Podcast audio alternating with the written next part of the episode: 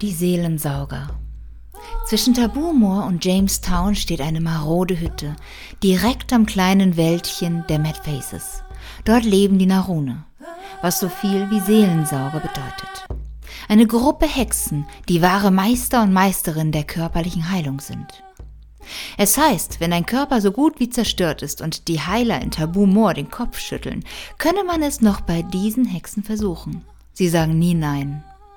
Zunächst saugen sie die Seele aus dem fast toten Körper heraus und atmen sie in ein Glas.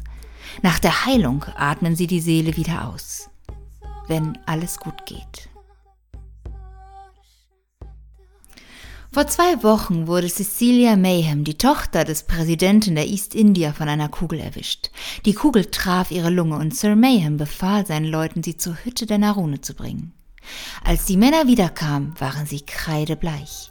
Einer sagte, Sir, das Glas ist zersprungen, es ist runtergefallen. Wir wissen nicht, wie das passieren konnte, aber die Seele ihrer Tochter war bereits im Glas.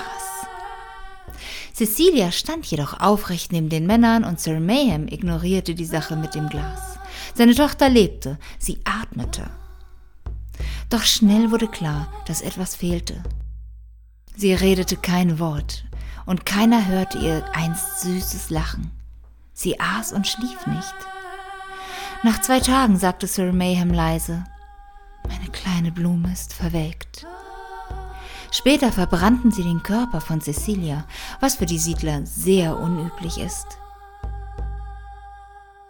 Gestern Abend erzählte einer der Nachtläufer den Trappern, ich habe des Nachts ein süßes und helles Lachen im Wald gehört.